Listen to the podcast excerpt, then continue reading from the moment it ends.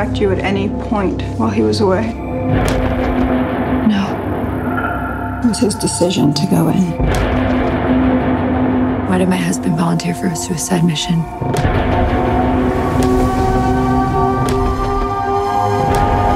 You have to tell me where he was, what he was doing.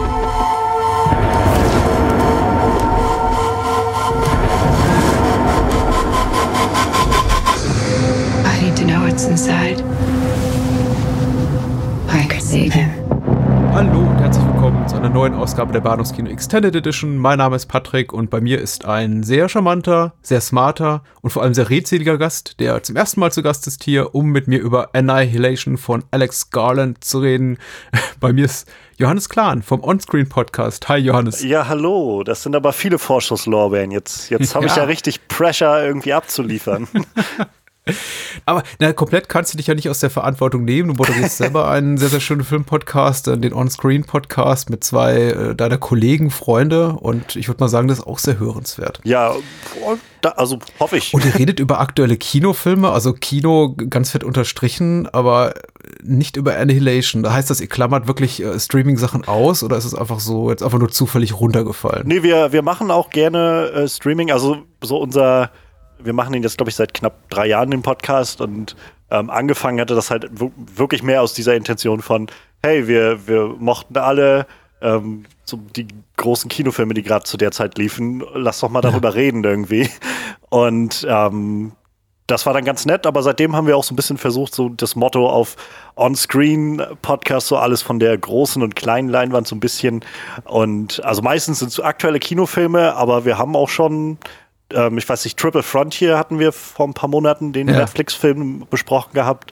Ähm, wir machen auch ab und an Serien, wenn mal irgendwie was anfällt. Annihilation war einfach das Ding, äh, in der Zeit war, hatte einer von uns den nicht gesehen und nicht sehen können oder sowas. Und dann waren zwei andere, also ich und noch äh, unser Frederik und wir saßen irgendwie dann und waren so ein, ja, was wollen wir dazu jetzt eigentlich sagen? Dann gab es, glaube ich, noch einen anderen Kinofilm in der Woche und dann war das so ein, wir, wir werden das nur so tangieren und mal so kurz irgendwie sagen, wir haben das gesehen und waren so, what the fuck? Und ähm, ja, mehr war es dann leider nicht. Aber seitdem habe ich halt immer doch noch recht viel über den Film so nachgedacht und irgendwie mal noch mal Sachen Ja. nachgeguckt. Ich habe das Buch noch gelesen im Nachhinein, Ja. die, ähm, die Vorlage und ich, ja, so je mehr ich dann irgendwie darüber nachdenke, umso mehr findet man dann irgendwie auch irgendwie in diesem Film. Und umso mehr habe ich jetzt hat das Gefühl gehabt, wäre eigentlich mal Zeit darüber zu reden. Ja, ich freue mich wahnsinnig drauf auf das Gespräch, weil wie gesagt, mir, mir brennt es auch wirklich unter den äh, Nägeln und ich habe jetzt auch gerade mal festgestellt, äh, nachdem du den Filmtitel sagtest, ich glaube, ich habe nicht nur hier Alex Garlands äh, Namen gerade so halb rausgerülpst, ich habe auch Annihilation falsch ausgesprochen, also hier wird nochmal ganz korrekt. Alex Garland ist der Regisseur und Autor von Annihilation und äh, die Hauptrolle spielt Natalie Portman und in weiteren Rollen Jennifer Jason Lee, äh, Gina Rodriguez, äh, Tessa Thompson, glaube ich. Äh, Oscar Isaac sollte man nicht vergessen als äh, Natalie Portmans, also Linas Mann. Und äh, ja, was hat Garland vorher so gemacht? Ich meine, Ex Machina ist wahrscheinlich am bekanntesten, aber er ist eben auch regelmäßiger Drehbuchautor gewesen für Danny Boyle und hat Ja. nicht äh, ganz unwesentlich The Beach geschrieben und äh, The Tesseract. Zumindest sind das die beiden Romane von ihm, die ich gelesen habe. Der eine ist ganz gut, der andere ist nicht so gut. Welcher ist denn der gute von den beiden? Also, mein, mein Kenntnis, ich glaube, was ich gesehen habe, ich habe Ex Machina halt von ihm gesehen. Das war so das erste Mal, dass ich wirklich Kontakt mit Garland hatte und da auch gedacht habe, holy shit, ich glaube, ich möchte sehen, was er als nächstes macht. Ähm, Im Nachhinein habe ich dann halt mitbekommen, dass The Beach auch von dem war. The Beach habe ich so gut in Erinnerung, aber den habe Ja. ich halt das letzte Mal gesehen, da war ich, glaube ich, in der 10. Klasse oder 11. Klasse und wir haben den im Kontext des Religionsunterrichts gesehen. Und deshalb ist das mit Vorsicht zu genießen, jetzt meine Einschätzung von, ich mochte The Beach. Ich müsste den wahrscheinlich einfach nochmal schauen. Ja, ich, ich glaube, ich habe eine innigere Beziehung zum Buch als zum Film tatsächlich. Ich habe den Film genau einmal gesehen. Ich war nicht besonders begeistert. Das war jetzt aber auch noch so im Zuge der Leomania. Ja. Ne? Äh, muss um 2000 rum gewesen sein. Also bevor tatsächlich Leonardo DiCaprio die Filme macht. Also so beginnt mit Gangs of New York, von denen man sagte, oh, da ist ja ein richtiger Schauspieler. Ja. und also ich glaube, da war ich schon so ein bisschen voreingenommen. Aber ich mochte den Roman tatsächlich ganz gerne. Und ich muss auch sagen, ich glaube, rückblickend mag ich den Film auch ganz gerne. Ich müsste ihn mal wieder sehen. Das heißt, The Tesseract ist nicht so ein geiles Buch. Nee, nicht so toll. nicht so toll. Okay. Äh, ich meine auch zu, seinen, zu seinem Schaffen hier so als Drehbuchautor habe ich ein zwiespältiges Verhältnis. Ich mag die meisten Sachen, für die er so als Autor verantwortlich war, aber ich weiß eben nicht, ob mir die Filme gefallen aufgrund ihres brillanten Drehbuchs. Also ähm, ja. Äh, Sunshine hatten wir auch schon mal im Podcast besprochen und den mag ich eben aufgrund seiner, seiner Charaktere und seiner, seiner ästhetischen Spielereien und so. Ich weiß gar nicht, ob mir das Drehbuch so gut gefällt und dasselbe gilt eigentlich auch für Dread. Ähm, den ich super finde, aber auch auf einer allein audiovisuellen Ebene, ja. glaube ich. Ich habe Dread jetzt vor kurzem, also vor ein paar Wochen das erste Mal gesehen. Ich hatte, war so seit Ewigkeiten auf der Liste und ich hatte halt so noch vage auf dem Schirm, dass der halt von Garland war. Ähm, aber halt in letzt, also man hört einfach immer echt viel Gutes über Dread, so dass das halt richtig krasser Actionfilm ja. ist und so. Also ich fand ihn gut, aber ich muss sagen, so für die, die Vorschusslorbeeren, die ich ihm vorher gehört habe, war ich dann doch nicht enttäuscht, aber so ein bisschen unterwältigt, hatte ich das Gefühl, weil ich so gedacht habe, naja, es ist cool, aber halt jetzt nicht das Meisterwerk, was ich irgendwie so mittlerweile erwartet habe, weil einfach alle davon so reden. Ja, ja, ja. Äh, mein, mein, lieber regulärer Co-Host Daniel, mit dem ich ja diesen, diesen Quatsch schon seit gut sieben Jahren mache, der hat ja grundsätzlich immer so seine Problemchen, sein kleines Beef mit Actionfilmen, also bestimmt äh, äh besonders die, also sehr sagen wir mal, wir nennen das immer so 80er Fascho-Kino-Bauart. Äh, und, und, und Red äh, zählt auch irgendwie so ein bisschen, glaube ich, als Epigone dieser Art von Actionfilm. Mhm. Und das war, glaube ich, so der erste Film in unserer gemeinsamen Historie, den haben wir irgendwie 2012 rezensiert, mit dem er richtig große Probleme hatte, wo ich da wirklich relativ fassungslos da saß am anderen Ende des Mikrofons oder der Leitung und dachte, wie kannst du diesen Film schlecht filmen? Der ist so ganz fantastisch. Und er saß dann, nein, ich mag nicht, ich mag nicht. Und seitdem halte ich mich so ein bisschen zurück mit zeitgenössischem Actionkino, äh, weil ich glaube, das kommt nicht gut an. Ich, ich mag ja Dread hm. gerne. Das ist so. Der hat schon was. Aber ja, wie, wie man sieht, Alex Garland so Mixed Bag, Ex Machina mochte ich auch sehr gerne. Der Film ist eben sehr kalt, also das gilt eben auch zum Teil für Annihilation. Insofern weiß ich nicht, ob ich den mal richtig so lieben werde, aber wie sagtest du, interessant, was er als nächstes macht. Ich glaube, mit einem ähnlichen Gefühl bin ich auch aus der Ex Machina rausgegangen damals. Also ich hatte Ex Machina, äh, Ex Machina mir mal irgendwann ähm, einfach gekauft. Ich hatte kaum eine Ahnung, was das jetzt groß ist. Ich hatte, der war bloß irgendwo im Angebot und ähm, ich hatte so vage was von gehört als Sci-Fi-Film und hatte irgendwie Bock drauf. Und also ich war sehr angetan von dem Film. Und das ist auch so ein Film, wo ich jedes Mal für mich irgendwie beim erneuten Schauen immer noch mal so Kleinigkeiten neu entdecke. Ähm, so man, man, merkt halt irgendwie, das, ich glaube, das spielt auch sehr in Annihilation so rein. Ich glaube, Alex Garland ist halt sehr daran interessiert, so mit so einem mit so einem, ich sag mal, nichtmenschlichen Element oder außerirdischen Element irgendwie so die Menschlichkeit irgendwie rauszuziehen aus den anderen Figuren und so ein bisschen mhm. so, ein, so ein Spiegel davor zu halten und äh, daran das so ein bisschen, ja, so als Katalysator irgendwie zu benutzen. Und also ich mhm. fand halt bei Ex Machina war das halt super spannend und ich finde halt, also da sind auch einfach die Figuren, die irgendwie so eskalieren, so gegen Ende dann alle. Und äh, deshalb war ich einfach super angetan und als dann Annihilation irgendwann der erste Trailer kam und ehrlich gesagt, also der Trailer war halt auch schon richtig abgefuckt, fand ich. Und ähm, ja, also ich war damals dann doch ziemlich, äh, ziemlich schnell dabei, so, okay, Annihilation muss geguckt werden, wenn der rauskommt. Ich war auch, ich war auch sehr heiß drauf, vor allem wegen des Buch, das ich, des Buchs, das ich ja, das ich ein paar Jahre vorher gelesen hatte und weitgehend vergessen hatte, wobei es mir da eben auch nicht ganz anders geht als Alex Garland, der ja das Drehbuch so nach seinen Erinnerungen geschrieben hat. Jetzt, jetzt bei den Recherchen habe ich mir eben angelesen, dass tatsächlich auch Alex Garland das Drehbuch geschrieben hat, nachdem, also ich glaube noch vor der Erstveröffentlichung des Romans, also da lag ihm das bereits vor und äh, Jeff Vandermeer, Jeff Vandermeer, der, der Autor der Romanvorlage, hat ihm auch die Filmrechte bereits verkauft, bevor das Buch erschienen war. Und äh, ja, äh, Garland eben eine frühe Skriptfassung gelesen und gesagt, okay, darauf basiere ich mein eigenes Drehbuch. Es hat aber nicht zwangsläufig viel mit dem ja. Roman zu tun. Und das tut dem Film eben es, es, tut dem Film nicht schlecht, sagt man das so? Es schadet ihm zumindest nicht, finde ich. Nee, ja, definitiv. Also ich habe beides recht zeitnah konsumiert. Also kurz bevor der Film rauskam, hatte ich irgend, von irgendwo noch so einen so einen Büchergutschein anliegen. Und dann Mhm. bin ich irgendwie ins, in Thalia gegangen und dachte so, was holst du davon?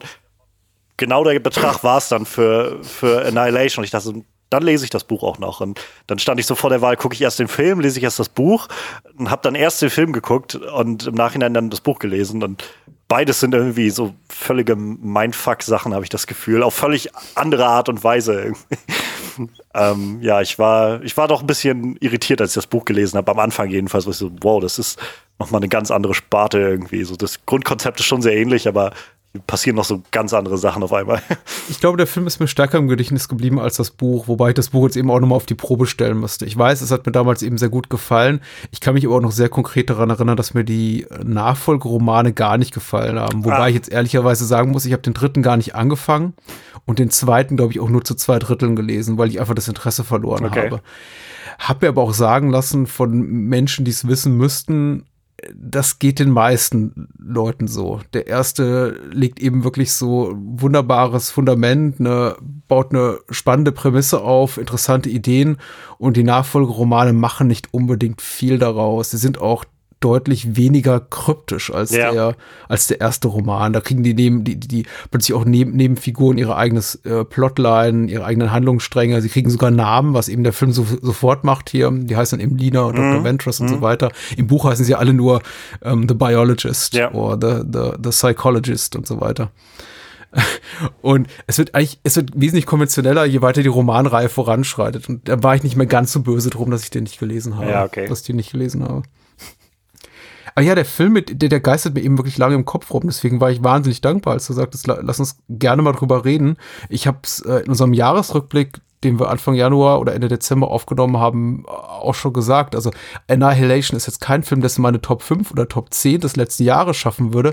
Aber ich glaube, ich habe über keinen anderen Film so viel nachdenken müssen oder über kaum einen anderen Film im letzten Jahr so viel nachdenken müssen. Und ich habe ihn tatsächlich jetzt zum dritten Mal schon gesehen in 14 oder 15 Monaten und hatte durchaus Spaß und habe Ja. wieder neue Sachen drin entdeckt. Meine, me- meine Frau schimpft mittlerweile ein bisschen. Sie sagt, es wird jetzt langsam langweilig. Also sie hat nochmal mitgeguckt und sagte, ja, also interessanter wird er nicht. Und ich dachte mir, ja, ich bin mir nicht so sicher. Er wird zumindest nicht schlechter in meinen Augen. Ja, definitiv. Also ich finde da, wie, wie gesagt, ich finde, bei jedem neuen Schauen kann man irgendwie ein bisschen was Neues finden. So. Und die, dieser Film ist halt einfach so gespickt mit so Themen, die sich da durchziehen und, und Metaphern, die man da reindeuten kann. Und ich glaube, auch darauf setzt Alex Garland auch sehr an. So dass, äh, allein das Ende ist halt, ich kann mich erinnern, als der Film rauskam, wie auf einmal bei YouTube tausende Videos auftauchten mit so, was das Ende jetzt bedeutet. Und Ja. so, äh, so ein bisschen anstrengend finde ich das ja manchmal, wenn, wenn halt solche wenn wie gerade diese YouTube-Videos sich dann so inszenieren, als würden sie halt den Code geknackt haben dafür, wo ich halt glaube, das ist halt einfach ein unglaublich ambivalentes Ende, was genau so sein soll. Ich weiß ja nicht, ob ambivalent das richtige Wort ist. Äh, es, aber ich, ich möchte jetzt nicht vorweggreifen. Ja, na klar. Ich habe ich hab eine sehr eindeutige Meinung zum Ende, aber die, die hebe ich mir vielleicht für, für den späteren Verlauf des Gesprächs auf. Okay. Ich, ich, ich wollte dich erstmal äh, fragen, wie stehst du tatsächlich zur Entscheidung des Studios? Ich glaube, Paramount war die Produktionsfirma, zu sagen, ja, das ist vielleicht für den weltweiten Markt zu. Ich glaube, es, es, es gibt hier so ein furchtbares Zitat seitens des Produzenten, äh, der sowas gesagt haben äh, soll wie, ja, das sei im Grunde zu komplex für die Zuschauerschaft, die wir erreichen wollen, oder zu komplex, um wirklich ein, ein großes Publikum zu erreichen, was eben das, das Geld wieder einspielt, was der Film gekostet hat. Und jetzt verkaufen wir mal die, die, die Rechte eben weiter an den Streaming-Anbieter Netflix für, ich glaube, den weltweiten Markt außerhalb von Nordamerika und China. Und das hat dann eben zur Folge, dass der Film, ich glaube, zwei Wochen nach dem US-Kinostart weltweit anlief bei Netflix exklusiv. Was dann eben auch heißt, null Chance, den in Deutschland auf einer Kinoleinwand Ja. zu sehen. Ich sag ganz ehrlich, mich hat das betrübt. Wie ging's dir? Ähnlich. Also äh, das ist ja nun auch irgendwie ein größeres Thema, was jetzt mit gerade mit Streaming irgendwie immer weiter in den nächsten Jahren wahrscheinlich eine größere Rolle spielen wird. Ähm, insgesamt glaube ich, ist das eine legitime Option, äh, diesen Weg zu gehen. Was mich halt bei, an- ganz speziell bei Annihilation damals gestört hat, war, dass das ja meiner Erinnerung nach echt re relativ kurz vorher erst entschieden wurde. Also ich kann mich noch erinnern, dass ich wirklich Trailer für Annihilation im Kino gesehen habe, Ja, die halt den auch noch fürs Kino angekündigt haben. Und dann wurde er halt irgendwie einen Monat vorher, wurde dann gesagt, er kommt jetzt dann doch zu Netflix oder so. Und das halt schon schade. Also ich meine nicht, ich hätte den so gerne auf der großen Leinwand gesehen. Also der hat schon bei mir auf meinem Bildschirm irgendwie vom Rechner sehr interessante Gefühle irgendwie in mir ausgelöst und mich bedrückt an einigen Stellen und oder auch teilweise sehr ähm, erschreckt in einigen Stellen, wo ich halt glaube, auf der großen Leinwand wäre diese Erfahrung noch so viel ja, monumentaler gewesen irgendwie. Und Ja. das ist halt schade, dass das nicht geht. Auf der anderen Seite, ich kann nachvollziehen, dass man sagt, das wird jetzt nicht der Film sein, ich weiß nicht, wie teuer er jetzt war, aber so günstig wird er, glaube ich, nicht gewesen sein, ähm, der jetzt die Massen ein, wieder einspielt. Ähm, ich muss dann immer an Blade Runner 2049 denken, der so einer meiner Lieblingsfilme der letzten Jahre ist und einfach auch ein ziemlicher Flop war. Ich bin immer noch überrascht, dass überhaupt ein Studio dafür so viel Geld reingesteckt hat in, in so einen Film. Und vielleicht ist es tatsächlich einfach wirklich so, dass der Großteil der Leute interessiert sich halt einfach nicht dafür ins Kino zu gehen. Was halt sehr schade ist.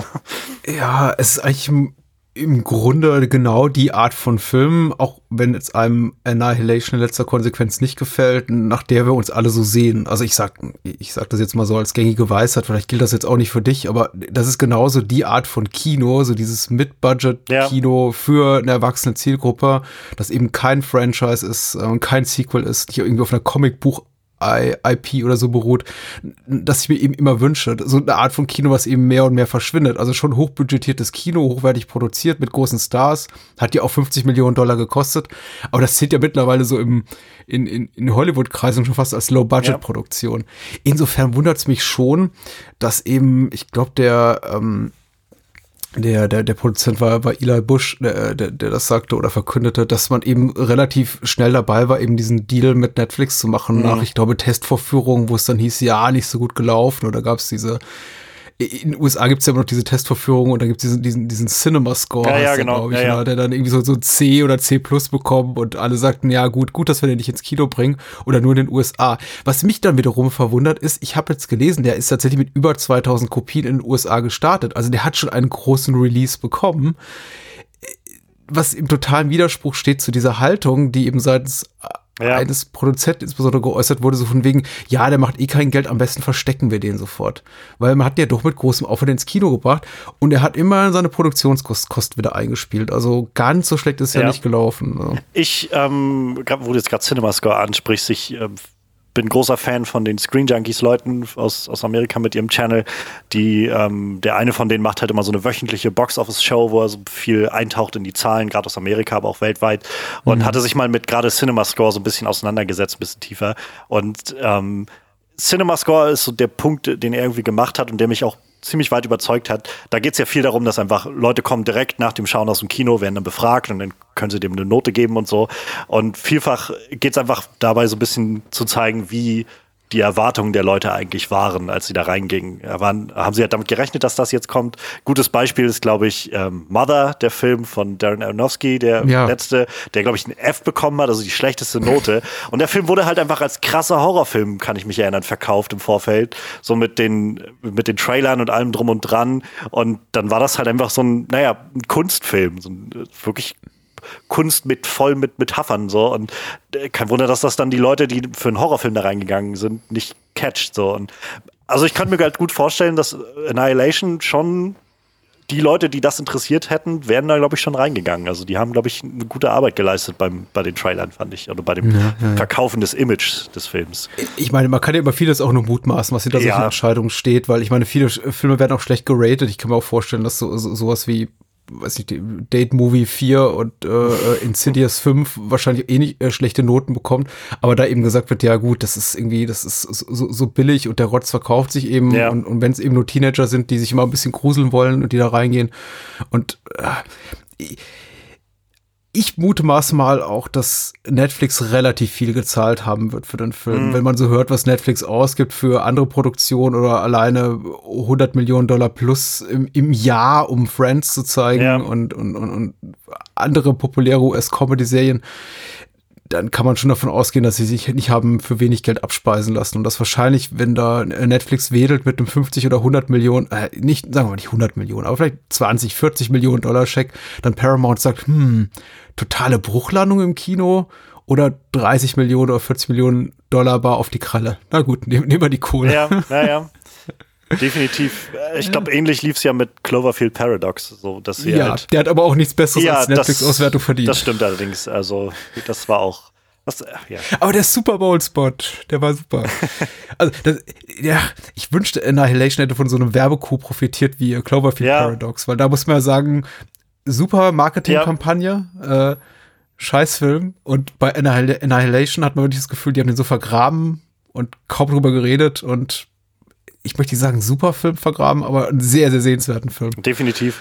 Ich finde es, also, vielleicht letzter Satz irgendwie zu Netflix, zu dem Ganzen, das fällt mir bloß gerade dazu ein, zu Annihilation, wo du so vergraben sagst. Ich finde es halt sehr schade, dass Netflix zwar irgendwie so viel Geld da reinsteckt, aber so vieles gerade von solchen Sachen irgendwie so unten landet. Also ich bin froh, ich habe letztes Jahr noch ähm, Roma in, im Kino sehen können hier, in einer der wenigen Vorstellungen, die der hatte. Ansonsten weiß ich nicht, ob ich in Netflix darüber gestolpert wäre, weil ich, ich habe noch keine einzige Anzeige von Netflix bekommen, so schau dir doch Ro- Roma an oder sowas. Oder wir haben jetzt Roma im Angebot oder so. so und, und ich glaube, dass das, weiß ich nicht, dann habe ich das Gefühl, ich sehe einfach ständig die neuen Adam Sandler-Filme oder sowas, was sicherlich irgendwie denen viele Klicks bringt, aber es ist halt so ein bisschen schade, dass dann. Ja, du musst sie gucken. Die haben so viel, die haben Adam Sandler so viel Geld bezahlt. Ja. Du musst das gucken. Du musst das gucken. Ja, wahrscheinlich. Das ist vielleicht nochmal ein Thema für einen anderen Tag, aber ich war letztens ein bisschen fast die, die, die Brocken aus dem Gesicht gefallen, als ich gelesen habe, wie viel Kohle bestimmte Menschen für ihre Netflix-Produktion kriegen. Ja, ja. Also auch be- bestimmte Comedians allein nur für ihre, für ihre Comedy-Specials, wo, wo ich dachte, ja, okay, klar, es ist schwierig, gute Gags zu schreiben und da, äh, man muss das eben über zwei, drei Abende filmen, um irgendwie eine gute äh, Performance zusammenzuschneiden. Aber das geht eben so locker in den zweistelligen Millionenbereich für so ein Special. Und Ja. da fragte ich mich eben auch so, wo ist irgendwie der Punkt erreicht, an dem eben jeder weiß, Netflix gibt mehr Geld aus, als sie einnehmen. Aber irgendwann muss es doch auch mal das ganze System kollabieren. Und ich frage mich jetzt wirklich, ich bin wirklich drauf gespannt, wie es jetzt weitergeht mit, mit, mit Warner Streaming-Kanal und, und Disney Plus und dem ganzen Kram. Es- und Apple, ne? Es würde mich nicht wundern, wenn, wenn Netflix tatsächlich mit, also in, in fünf Jahren oder so nicht mehr existiert. Also das wird halt richtig heftig Streaming Wars werden in den nächsten, äh, allein Disney Plus, was die da reinstecken und dann auch noch so wenig Geld dafür verlangen. Also Netflix muss Und die gerne haben das König der Löwen Remake. ja, ja. Also es ist halt, ich finde es so krass einfach, weil Netflix so lange jetzt irgendwie der alleinige King irgendwie auf diesem Streaming-Markt war. Und jetzt auf einmal gibt es so wirklich nennenswerte Konkurrenten und die ziehen ja auch das ganze Zeug wieder von Netflix runter, womit Netflix ja irgendwie einfach mal irgendwann, also warum ich auch bei Netflix unter, also äh, abonniert habe, weil ich einfach gedacht habe, ja, ich kann da irgendwie alles Mögliche gucken, ist doch cool. Aber wenn ich dann irgendwann merke, naja, jetzt habe ich nur noch die ganzen Netflix-Originals, von denen halt im besten Fall, sagen wir mal, vielleicht die Hälfte wirklich richtig sehenswert ist, werde ich auch schon überlegen, ob ich da noch weiter mein Geld rein investieren will. mach's wie ich, setze aus und komme einfach nach drei bis sechs Monaten wieder und habe dann das Gefühl, das ist ein komplett neues Programm. Ich habe das auch gerade laufen und ich weiß, ich bin jetzt hier zu, zu Mindhunter zurück. Der ist vielleicht Ja. sogar schon angelaufen, wenn diese Episode hier auf Sendung geht. Und ja, jetzt habe ich eben ein paar Monate ausgesessen und ich werde wahrscheinlich sagen, ach, vieles, das ich noch nicht kenne. Ja, das ist ganz clever, ja. Werde ich vielleicht mal in Betracht ziehen demnächst. Ich wollte mich jetzt aber hier nicht selber da, nicht selber auf die Schulter klopfen. Das ist jetzt keine besonders smarte Entscheidung. Wer die Kohle hat, soll's mir machen. Also Annihilation. Ja. So.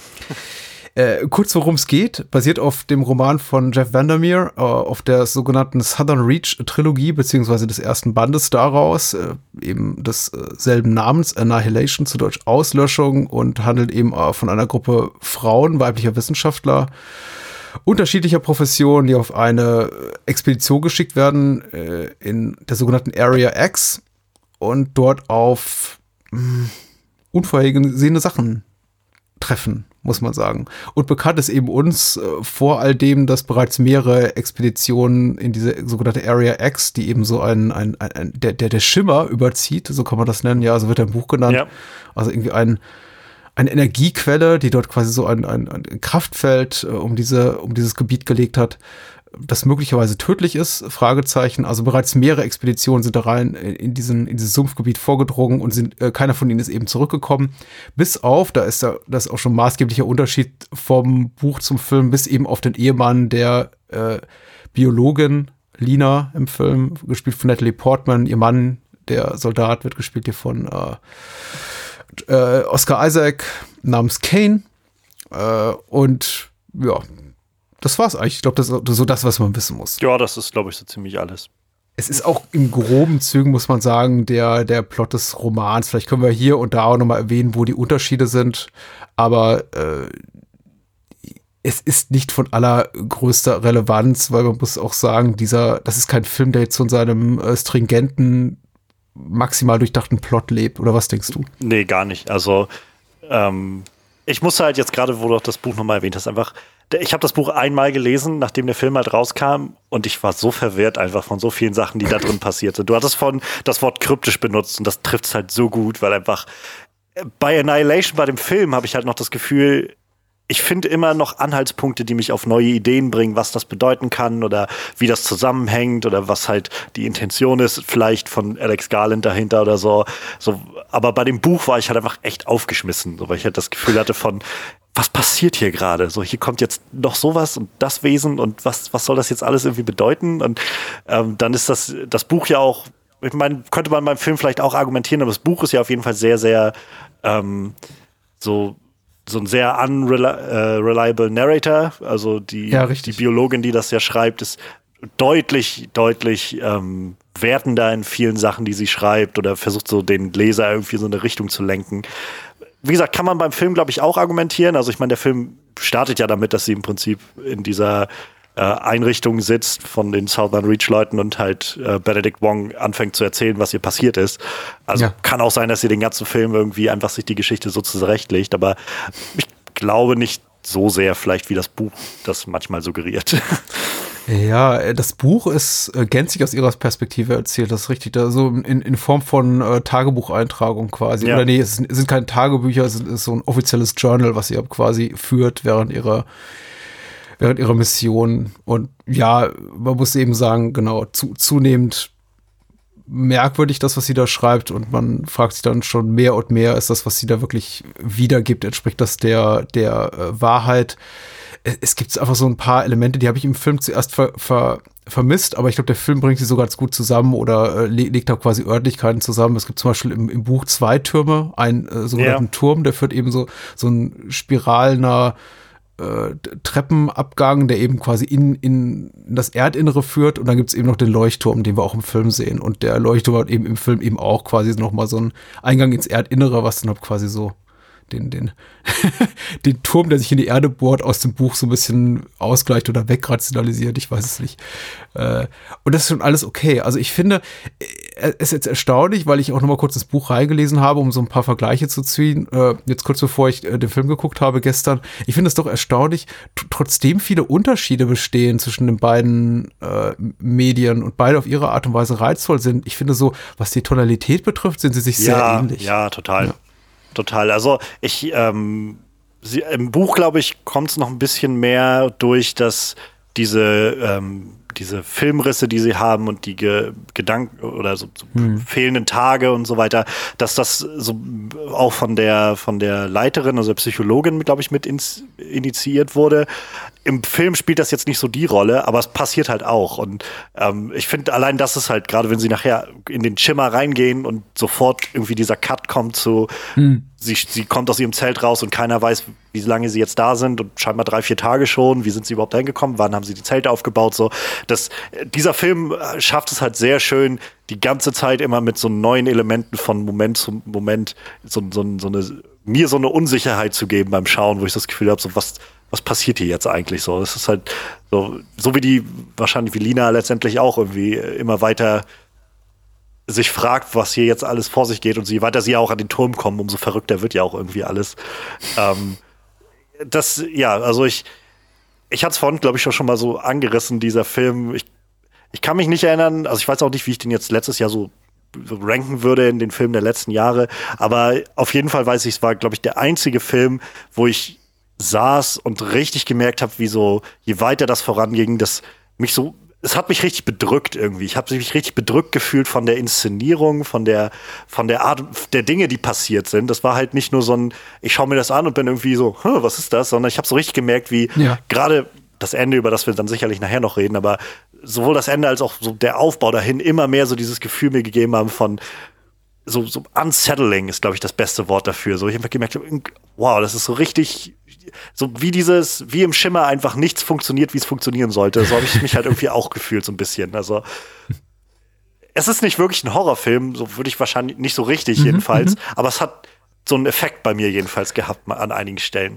Äh, Dem würde ich absolut zustimmen. Ja, ja. Das, das ging mir eben auch so. Also tatsächlich, äh, es gibt wirklich drei an der Zahl, würde ich sagen, Momente oder Sequenzen, von denen ich sage, die würden jedem Horrorfilm zur Ehre gereichen. Also erstmal diese, wenn wir diese bärenartige Kreatur, Ja. dieser, dieser Oh. Da aus, aus, äh, aus Cass, dem, dem toten Expeditionsmitglied da oder diesem Bären da auftaucht, dann natürlich irgendwie der Alligator und dann natürlich dieses, äh, keine Ahnung, David Lynch trifft 2001 äh, ähnliche Finale in zehnmal Ja. so intensiv. Äh, Ich würde auf jeden Fall noch hinzufügen, ähm, wenn sie die Kamera finden und sehen, wie halt Kane oh, ja, oh. dem Typen das Hm. Bauch, den, den- dem Soldaten den Bauch aufschneidet und die ganzen Gedärme sich wie Schlangen da drinnen winden und so. Das ist so, ja, also, ähm, Das ist nie eine gute Idee. Das ist nie eine gute Idee, diese Art von Film. Also wenn irgendwo, wenn, wenn du irgendwie eine Videokassette siehst Ja, oder ja. eine Filmrolle oder das ist, weißt du, ich, ich in dem Moment, also nicht nur in dem Moment erinnert mich der Film eben an, an andere Sachen, die ich auch sehr gerne mag, aber in, in der Szene immer und immer wieder muss ich denken, ja, das Ding, ja, die norwegische Expedition, äh, Event Horizon, die, die Crew, die Tote irgendwie von dem verlorenen Raumschiff irgendwie. Das sind immer so diese Momente, wenn es so heißt, ah, guck mal, hier auf diesem, dieser, dieser, dieses, diese, dieses, äh, die, dieser Datenträger wird uns verraten, was mit den Toten passiert Ja. ist. Denke ich so, äh, ihr wollt das nicht sehen.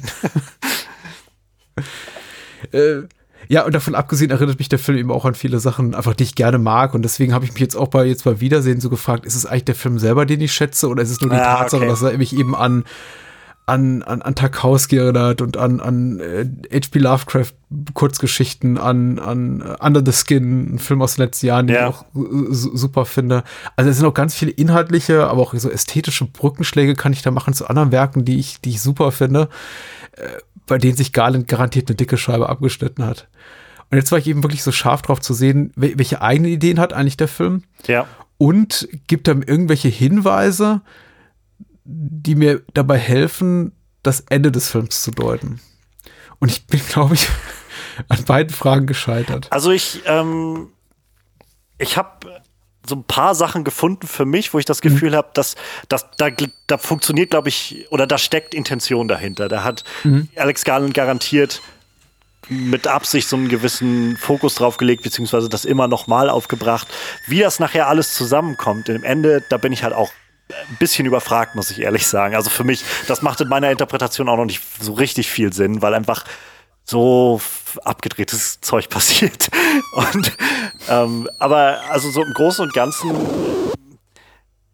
Annihilation war halt so der Punkt irgendwie, warum ich habe mich halt damals schon gefragt, so ein bisschen so der Titel, wa- was soll der Titel jetzt eigentlich aussagen? So, das ist halt nur Ja. großer großes Wort irgendwie und sie am Schluss wird's halt noch mal erwähnt von der ähm, von der Ventress, Dr. Ventress, bevor sie halt Ja. stirbt, wo sie dann davon redet, dass es halt dieses was auch immer es ist, dass es halt sich weiter ausdehnen wird, bis halt nichts mehr übrig ist, Annihilation so. Und ähm, ich glaube, das ist halt so die wahrscheinlich die die direkteste Auslegung, sag ich mal, des Titels, so dass halt der Schimmer stellt eine Bedrohung für die Menschheit oder die Erde dar, der halt alles auslöschen könnte.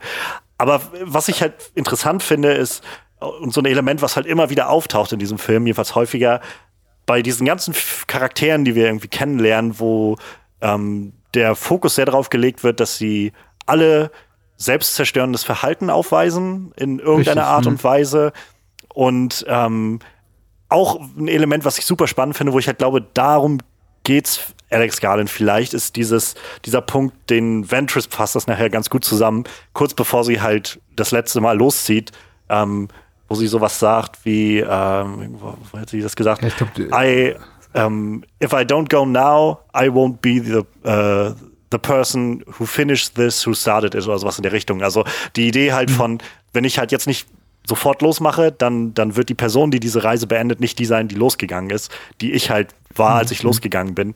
Und das, dieses Thema taucht mehrmals auf, finde ich. Also die, die Cass, glaube ich, heißt sie, ne, die, die am, von den Bären getötet wird, ähm, sagt halt auch sowas, ähm, wenn sie mit Lina erzählt auf dem Boot, wo sie dann davon redet, dass ihr, also was sie alle für Hintergründe haben, sie sagt halt, sie hat ihre Tochter, glaube ich, verloren durch Leukämie und sagt halt dann sowas wie, naja, keiner, der hier reingeht, wer, wer hier geht mit einer perfekten Geschichte rein. Die, hier gehst du nur rein, wenn du halt schon kaputt bist. Und was ich halt damals ja. verloren habe, ist meine Tochter und naja, die Person, die ich war. Und, ja. und ich glaube, das ist so dieses, also darauf fußt so ein bisschen meine Interpretation, dass dieses Annihilation sich vielfach jenseits von dem Sci-Fi-Aspekt eigentlich darum dreht, wie halt sich Menschen ändern und vielleicht so ihr altes Ich auslöschen oder halt, was heißt Auslöschung in dem Fall? Vielleicht einfach dieses, dieser Aspekt von, naja, wandelst du dich so viel, bis einfach bis du vielleicht nur noch diese Hülle bist und aber nicht mehr du selbst eigentlich, weil du dich schon so weit, weil du so viel von dir selbst verloren hast oder sowas. Ähm, ich glaube, so ein, so ein Element steckt da irgendwie für mich drin und das, das ist das, was ich so faszinierend finde an dem Film, so dass ich halt so eine, so eine kleinen Brotkrumen irgendwie kriege davon und so anfangen kann, ja, irgendwie richtig hm, mal schauen, was, wo, wo führt das hin? Macht das Sinn? Es macht nicht immer Sinn in dem Film, für mhm. mich noch nicht jedenfalls, aber vielleicht brauche ich auch noch, noch dreimal gucken oder so. das, was du sagst, äh, ergibt für mich auch Sinn. Sowieso ergibt alles so rein im, wenn ich diese Gruppe, die wir da sehen, die jetzt eben in den Schimmer aufbricht, in Isolation betrachte vom Rest des Geschehens und von der Tatsache, dass jetzt eben dieses, dieser, dieser, diese Area X schon seit drei Jahren existiert und im Buch ist es zumindest so, dass schon, glaube ich, mindestens ein Dutzend Expeditionen reingeschickt wurden dann verliert das ganz, dann, dann zerbröckelt für mich so dieses ganze Ding, was der Film eben aufmacht. So von wegen, hier sind fünf Menschen, im Buch sind es nur vier, vier Frauen, im Film fünf, äh, die haben alle selbstzerstörerische Züge aufweisen. Und Ventress artikuliert das ja auch sogar einmal. Sie sagt irgendwie sowas wie, ja, Selbstzerstörung liegt in unseren Genen. Mhm. Ähm, im Buch ist das ein bisschen anders. Da, da sind, stehen sie alle unter Hypnose und Annihilation ja, ja, genau. ist quasi so das Codewort Wort für alle, um, um Selbstmord zu begehen, falls die Mission eben schief läuft. Äh, das fällt aus dem Buch, aus dem Film raus, was ich auch ganz positiv finde. Und äh, der, der Film macht eher so ein bisschen macht es ein bisschen abstrakter, also ver verpackt er dieses ganze Selbstzerstörungsmotiv. Und ich finde das schon, also so wie du es beschreibst, auch sehr, sehr richtig. Und na, naheliegend möchte ich nicht sagen, weil du hast ja schon Gedanken gemacht. Ich glaube, es ist nicht leicht, sofort beim ersten Mal drauf zu kommen, aber für mich zumindest nachvollziehbar. Es ist eine gültige, gültige These oder eine, eine gute Theorie. Ich, ich frage mich aber eben, ob die wirklich standhält, so im Kontext der ganzen anderen Expedition und der Menschen, die eben auch alle mutmaßlich Dutzende oder hunderte Menschen, die das ähnliche Schicksal erlitten haben, wie jetzt diese Gruppe, weil ja, natürlich. Man kann ja davon also, ausgehen, dass nicht alle vorher, weiß nicht, sich geritzt haben und ihre Kinder an Krebs äh, verloren haben. Und ich glaube, sicher. Ventress selber leidet auch an Krebs. Ja, ja, genau. Und, äh, das, also sie haben ja alle quasi, ja, genau, ihr. Das war so der Moment, wo sie halt, also ich kann mich erinnern, beim ersten Schauen wusste ich nicht so recht, wie ich Jennifer Jason Lee da einschätzen soll in der Rolle, weil sie irgendwie so, weiß ich nicht, so sehr abwesend manchmal wirkte. Und es hat aber immer mehr Sinn gemacht, je weiter man das irgendwie gelernt hat, dass sie einfach so, mir sind hier eigentlich alle Leute scheißegal, ich will da einfach nur hin. So. Und ja. äh, weil ich einfach nichts anderes mehr übrig habe. So, ich habe jetzt einfach tausende Leute, weiß nicht, wie viele sie da reingeschickt hat, aber halt viele Leute da reingeschickt, die alle nicht zurückgekommen sind. Ich bin todkrank, jetzt bleibt mir nur noch selbst da reinzugehen und was mit euch passiert, ist mir eigentlich total egal. Mhm. Ja, ja, ja. Also ich glaube, du hast schon recht. So, das ist halt natürlich die Frage, ob das jetzt auf die große Breite irgendwie aller Dinge, die da irgendwie vorm Film, sag ich mal, noch passiert sein müssen und so Sinn macht. Aber ich rate, also meine Antwort darauf wäre wahrscheinlich, ich glaube, darum geht's Alex Garland nicht. So, ich glaube, ihm geht's konkret um diese Figuren, die wir halt sehen und an denen das so ein bisschen aufzuzeigen, was ihm da mhm. durch den Kopf geht. Ähm, ja. Also es hat was Märchenhaftes. Also der Film hat insofern genau wie das Buch keinerlei Realitätsanspruch, ja, als dass man natürlich auf diese Art von Mission, die ja vergleichbar ist jetzt in ihrer Intensität, also in Sachen Druck, der auf einem da ausgewirkt ist, wahrscheinlich sowas wie eine, wie eine, wie eine Weltraummission. Also da würde man wahrscheinlich nur die die ähm, psychisch wie körperlich absolut stabilsten Menschen in diese Gefahrenzone reinschicken. Und ja. der Film macht eben so, dass er wirklich gezielt fünf sehr zerbrechliche Kreaturen auswählt. Und damit meine ich jetzt nicht äh, zerbrechlich, weil weiblich, sondern einfach, weil die alle ihr, ihr, ihr Päckchen eben zu tragen haben, äh, rein, rein emotional, psychisch. Und ähm, mutmaßlich haben das eben auch alle, die vorher in den Schimmer reingegangen sind. Ja. Insofern frage ich mich eben, wo ist da das, das, das Element in, in der Handlung irgendwo vielleicht im Plot versteckt, in irgendeiner Szene und ich sehe es nicht, dass mir sagt, ah, okay, dieser, dieser Schimmer oder diese außerirdische Entität, die zieht eben so kaputte Seelen ab, un, ungeachtet ihres Geschlechts. Weil man muss ja davon ausgehen, wenn die anderen, äh, die, die Vorgängerexpedition, also die männlichen Teammitglieder, die nippeln ja auf ähnlich äh, Ja. tragische Art und Weise ab. Also haben die wahrscheinlich auch irgendwie so Also, ich glaube, ein Hinweis dafür, ein. Hinweis dafür wäre vielleicht bei Kane zu finden, Ja. wo halt der Film, glaube ich, schon sehr nahelegt, dass, also er, er ja von äh, Linas Untreue irgendwie Wind bekommen hat, bevor er gegangen ist. Richtig. Hm, hm. Er geht ja dann auch einen Tag früher schon los und äh, der Abschied ist halt auch sehr, naja, schon so, so kühl irgendwie. Also er sagt halt noch so, I do love you, also so wirklich nochmal darauf hinweisen, so, das ist halt, ich liebe dich wirklich so, aber trotzdem, äh, glaube ich, war er recht, ja, unliebsam irgendwie der Abschied und er ist dann einfach weg. Ähm, könnte man jetzt sagen, dass das vielleicht schon so ein Hinweis darauf ist, dass auch in den Vorgänger-Expeditionen so diese kaputten Leute irgendwie dabei waren oder die so ihre Päckchen getragen haben. Oder vielleicht ist der Punkt einfach, dass wir alle unsere Päckchen tragen. Ich weiß es nicht. Es ist, ähm, äh, der Film macht es eben, also da ist der Film jetzt auch nicht so, was, was heißt, der ist ja nicht hundertprozentig perfekt, das ist ja an vielen Stellen auch nicht, aber ich glaube, da hätte ich vielleicht so drehbuchseitig auch ein bisschen äh, andere Entscheidungen getroffen. Also äh, einerseits bin ich dankbar für diese sehr expositorische Szene, in der eben quasi hier Cassie oder Cass hab Lina erzählt, was es mit der mit dem Team auf sich hat. So von wegen, wir sind eben alle Ja. äh, gebrochene, ge gebrochene Menschlein. Andererseits ist es eben dann doch so äh, klassisches, sehr didaktisches Hollywood-Kino. So von wegen, ich verrate jetzt mal ein bisschen was über die Handlung, falls du nicht selber drauf gekommen bist, was du vielleicht noch nicht wusstest. Und äh, gut, man kann es nicht wissen, insofern sind wir schon darauf angewiesen, aber es ist eben sehr, sehr offensichtlich. Und der Film ist eben an anderer Stelle überhaupt nicht offensichtlich oder eben Ja. so diese, diese, diese be be bewusste Vieldeutigkeit oder Unerklärbarkeit der Dinge, die da vor sich gehen. Und das ist eben, das sind eben so fünf Minuten, in denen der Film plötzlich sagt, so, okay, wir halten mal kurz inne, ich erkläre dir jetzt mal was. Ich glaube, das ist halt tatsächlich genau der Grund, warum ich das Gefühl habe, an dieser Stelle will und also soll diese fünf Minuten wirklich bloß so die Grundlage geben, so wie so ein, so ein erstes Puzzlestück einem an die Hand geben. So, hier ist jetzt irgendwas gewesen, was dir Aufschluss geben kann über die anderen Sachen, die jetzt passieren. So ist, hoffe ich immer so ein bisschen, weil ich glaube, an gerade diesem, was sie da sagt, versuche ich mich so ein bisschen immer durchzuhangeln an dem Ganzen.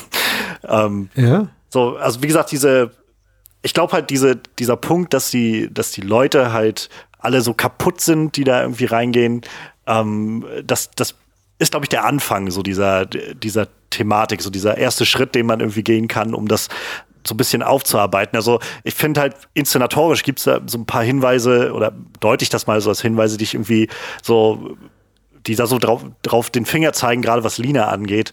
Ähm, fast jedes Mal, wenn wir, wenn diese Kapitel irgendwie mal reinkommen, also am Anfang gibt's halt Ja. dann so immer, ich glaube, ähm, Area X und dann nachher kommt halt The Shimmer, bevor sie aufbrechen. Und bevor wir halt sehen, wie sie im Schimmer sind, kommt nach The Shimmer erstmal ein kurzer Moment von dem, von Linas Untreue. Von diesem, wie sie mit dem anderen Typen schläft und dann sehen wir halt, wie sie aus ihrem Zelt kommt und nicht weiß, wo sie ist. So, und ich glaube, das ist ja, das ist so ein bisschen das, was in diesem Schimmer halt passiert. Dieses, es wird so ein bisschen als Prisma, glaube ich, erklärt in dem Film, was halt Ja. alles Mögliche so ausstrahlt, bis auf die DNA hinaus so aufsplittet und ähm, in, andere Art und Weise umformt. Und ähm, ich glaube halt, dass da tatsächlich mit reinschwingt, so dies, dass diese ganzen Leute alle mit ihrem ja, vor allem mit ihren Fehlern und ihrem selbstzerstörerischen Verhalten konfrontiert werden, da, nachdem sie jetzt da drinnen reingegangen sind. Also die äh, Anja ist es, glaube ich, die trocken war oder Ja. ist, die, die ja eher die, in die Kategorie fällt, die dreht dann nachher durch und nimmt die dann alle noch gefangen und so. Ähm, ich glaube, das ist so ein bisschen so ein, dieser Kontrollverlust, der, also den sehe ich jetzt so ein bisschen da drinne vom, vom Trinken vielleicht, der dann so sich Bahn bricht, diesen Kontrollverlust, den sie hat.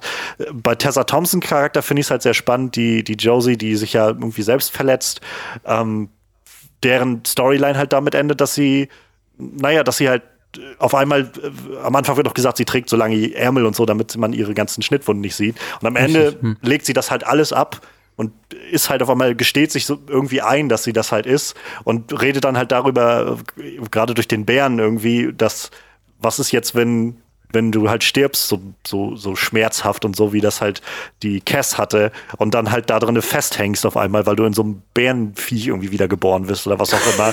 So, und das will sie halt nicht. So habe ich das jetzt mal gedeutet. Und deshalb sagt sie halt, ich lass mich halt, also sie sagt, glaube ich, dann, Ventress will irgendwie dem Ganzen entgegenschreiten, du willst es bekämpfen, Lina. Ich will das nichts davon, ich will einfach nur meinen Frieden so und nicht, nicht die Gefahr laufen, dass ich irgendwie in diesem in dieser Brutalität auf einmal hängen bleibe, in den Sachen, die ich mir selbst antue, sondern mich dann ja. auflöse in diese Natur oder so. Ich glaube, sie wird ja dann zu so einer Pflanzenfigur oder sowas. Ja, ja, genau. Sie, sie sagt so quasi so, was ich paraphrasiere, wie ich entscheide mich für den dritten Weg. Du willst es bekämpfen, Lina, äh, ähm, Ventress will ihm quasi so der außerirdischen Entität nahe kommen und sie will, ja, sie geht ab ihr, ihren Weg. Ja. Und ist eigentlich am, Ende des Films, muss man sagen, äh, von den Teammitgliedern außer Lina wahrscheinlich die stärkste Persönlichkeit. Ja. Also die, die so am besten davonkommt, die sich nämlich einfach so dieser, dieser Sache quasi ergibt und damit eben auch Mut beweist. Ja, ja, auf jeden Fall. Äh, ich finde sowieso die Besetzung spitze. Ich meine, ja. man könnte das klassische Argument da äh, reinschieben. Die sehen alle so ein bisschen zu hübsch aus. Ich, ich habe tatsächlich, okay, ich gebe ehrlich zu, so oberflächlich bin ich. Ich habe ein bisschen meine kleineren Probleme mit Natalie Portman als Ex-Militär. Wenn ich sie so sehe, sie ist eben jetzt noch eine sehr zierliche Person. Und wenn ich sie dann eben so mit so schweren Gewehren sehe, denke ich schon so, hm, okay, den anderen nehme ich es aber ab, muss ab, ich sagen, durch die Bank. Also ich will das mich jetzt okay. nicht zu weit aus dem Fenster lehnen, aber hat Natalie Portman nicht militärische Ausbildung. Also ich meine, sie ist, glaube ich, Israelin, meine ich. Und die müssen ja alle, glaube ich, in, in den Wehrdienst. Okay, dann war sie ja wahrscheinlich vor, vor, vor 10, 20 Jahren, als das so war, ein bisschen besser in Das Form. weiß ich nicht. Also mittlerweile, also mittlerweile ist sie so mehr auf ihrem äh, Black Swan-Look hängen geblieben und das ist Das eben, mag sein, ja. ja. Aber andererseits, der Film macht halt auch einen Punkt daraus, dass sie halt auch schon Jahre nicht mehr aktiv war, sondern halt in, ja. als, als Ärztin gearbeitet hat. Ähm, ja, klar da, da fand ich halt tatsächlich diesen ersten Feindkontakt, den sie hatten mit dem Krokodil, ganz spannend, dass sie halt also sie war ja die wirklich, die ohne zu zögern einfach sich hingekniet hat und einfach draufgehalten hat auf das, oh. auf das Wesen. Ich liebe den, weil man ja so einen konventionellen Action-Moment auch erwartet. Und äh, dann ist das quasi, da wird das so durch so eine Zeitlupe quasi abgewirkt. Also in dem Moment quasi, wo die ersten Schüsse fallen, setzt der Ton aus oder wird ja. wirklich dumpf und so eine Zeitlupe setzt ein. Wir sehen quasi eigentlich, wir können so gar nicht die, die Action voller Lautstärke und äh, ja, Viszeralität genießen. Das, das verweigert uns einfach Alex Garnett, weil das ist hier kein Actionfilm. Ja. Als ob man das so sagen möchte. Und äh, ich fand das schon da, da ganz super. so ein bisschen Erwartung erstmal unter. Ja, auf jeden Fall, auf jeden Fall. Ich, ich mag auch sehr gerne ähm, diese, die Perspektive, die sie, die er einnimmt, wenn sie das Krokodil halt oder was auch immer es ist, irgendwie untersuchen, so aus dem Krokodilmaul heraus. Und dann äh, letztendlich auch das, äh, ich glaube, Anya ist es dann, die dann meint, irgendwie, das wird hier langsam schwer und dann einfach so alles zufällt. Das ich auch. Ich finde ja auch komisch, die Szene, oder? Es hat irgendwie ich glaub, seltsamen Effekt ja. so. Mhm. Ich, ich fand sie amüsant. Ich fand sie damals wie heute amüsant. Ich denke auch, also der Film ist nicht komplett ähm, humorlos. Äh, es gibt schon so zwei, drei Momente, die ich, die ich doch da ganz amüsant finde. Ja. Auch wenn es gerade so die kleinen Kabeleien gibt innerhalb des Teams und so das Gefühl hat, ja, jeder möchte irgendwie das Alpha-Tierchen sein. Und ähm, es gibt dann irgendwie so diese unterschwelligen Aggressi Aggressionen, auch dieses Konkurrenzgerangel mhm. gleich vom Beginn. Ich meine, es gibt zwar sowas wie eine offizielle Team, Teamleiterin, Teamleader, das ist eben Dr. Ventress, aber keiner scheint so wirklich ihre Autorität zu respektieren. Das find, fand ich halt super super spannend. Das, das ist, glaube ich, das, wo ich, wo ich halt so das Gefühl habe, dieser Schimmer bringt halt so diese, diese kaputten Tendenzen dieser Leute halt so heraus, irgendwie, weil ähm, der, der Anfang, also wenn sie sich das erste Mal alle sehen da auf diesem Balkon, glaube ich, bevor sie da losgingen, oder sitzen da irgendwie alle draußen und, und essen noch irgendwie was und stellen sich halt so kurz vor, ist halt Anya, glaube ich, diejenige, die halt sagt zu den anderen so, sie steht da so alleine, so, wollen wir sie nicht irgendwie mal mit einbeziehen, so, irgendwie, sie sagt dann auch irgendwie zu ihr, du siehst hier so, stehst hier so alleine, vielleicht ist es irgendwie ein bisschen awkward oder sowas, vielleicht kannst du einfach ein paar Freunde machen, so ungefähr.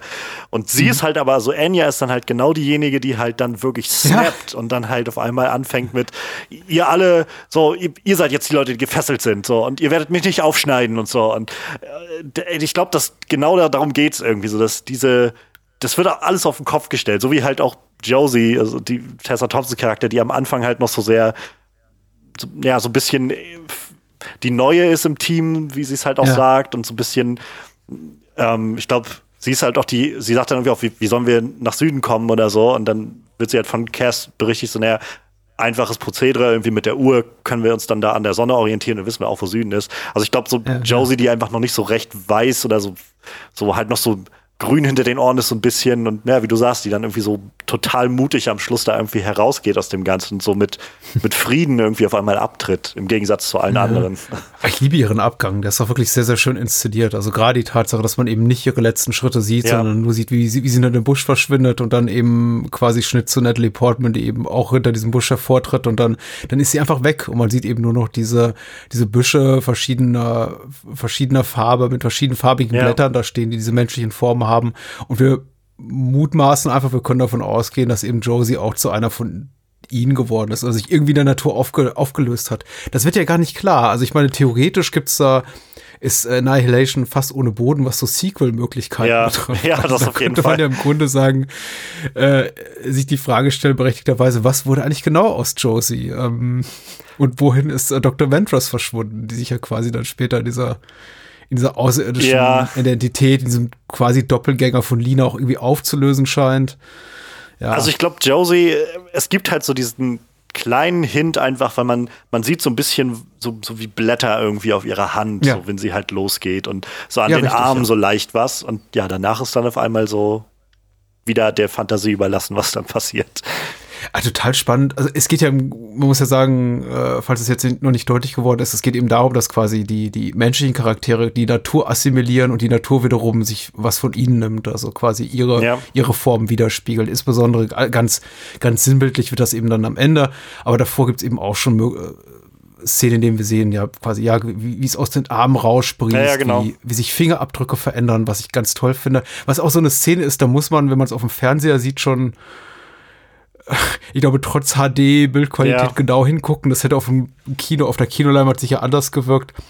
Äh, aber ich finde diese Idee unglaublich spannend und das sorgt eben auch nicht nur für tolle Bilder, sondern eben auch für so ein paar wirklich so, so, so, so kryptische kleine Momente, die, und dafür ist es gut, den Film zwei, drei Mal zu sehen, die mir beim ersten Mal gar nicht so ja. aufgefallen sind, wie jetzt zum Beispiel, dass eben auch äh, äh, Lina Anyas äh, Unendlichkeitssymbol, also diese, diese Tätowierung da am Unterarm hat, worauf der Film halt niemals Wort, irgendwie mit Worten Bezug nimmt. Die ist halt einfach ja. da. Wir sehen sie in diese Verhörszenen so ein, zwei Mal ganz kurz. Da bin ich mir halt auch immer noch unsicher, ja. was es bedeutet, so konkret. also mir ist halt, ich, ich habe versucht, so ein bisschen beim Schauen die die Chronologie dieser, dieses Tattoos nachzuvollziehen. Äh, das ja. ist mir bisher so einigermaßen gelungen. Also, das ist halt, sie stoßen das erste Mal halt drauf bei dem Typen mit dem, mit den Schlangengedärmen. So, das, der hat halt das Tattoo am Arm. Richtig, und ja. danach taucht es dann auf einmal bei Anya auf, die scheinbar halt davon, also irgendwie muss ich das halt übertragen haben auf sie. Ich weiß halt nicht, das, das ist halt das, wo ich immer nicht weiß, wie, wie ernst oder, oder wie direkt will der Film da genommen werden? Oder ist das halt wirklich einfach mhm. nur auf so einer metaphorischen Ebene, die halt da stattfindet, zu sagen, keine Ahnung, das ist der Moment, in dem Anya irgendwie snappt und dadurch ist das einfach nur so ein Symbol dafür, dass halt nicht im, im der Story wirklich Sinn macht, sondern einfach nur auf so einer Metaebene funktioniert und was signalisiert und halt dann nachher bei, bei Lina auftaucht, die halt, mhm. ich glaube, dass bei ihr taucht es dann auf, nachdem alle anderen weg sind und sie halt alleine loszieht und dann diesen kleinen Zusammenbruch hat. Da sieht man es, glaube ich, das erste Mal auf ihrem Arm. Mhm. Und dass sie da vielleicht, ich weiß es nicht. Also das ist sowas, wo ich immer noch nicht hintergekommen bin, was, warum es da ist. Aber es ist auf jeden Fall aus dem Grund da. Ja, ja, ja, ja. Ist dir aufgefallen oder vielleicht habe ich es mir auch eingebildet, dass dieses Haus, äh, das sie betreten in dieser Siedlung, äh, in dieser verlassenen, die mhm. evakuiert wurde eben zuvor, wo sie dann eben auch auf diesem Bären treffen mit Cass Stimme, der auch der eben super creepy ist, also eine der unheimlichsten Momente des Films. Ja, definitiv. Oder überhaupt in, im Kino 2018 generell eine der unheimlichsten Momente, Help dass das me. eben oh. ja, Jesus, dass eben die Inneneinrichtung äh, aussieht wie in äh, Linas alter Wohnung oder altem Haus, also dieser Treppenaufgang.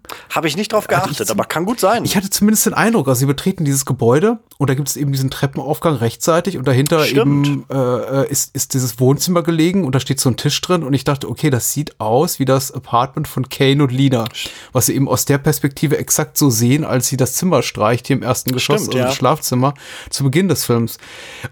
Aber dann, dann wiederum habe ich mir nicht die Mühe gemacht, nochmal zurückzugehen. Also zurückzuspulen, würde man früher sagen. Skippen wird man, sagt man heute. Äh, habe ich nicht gemacht.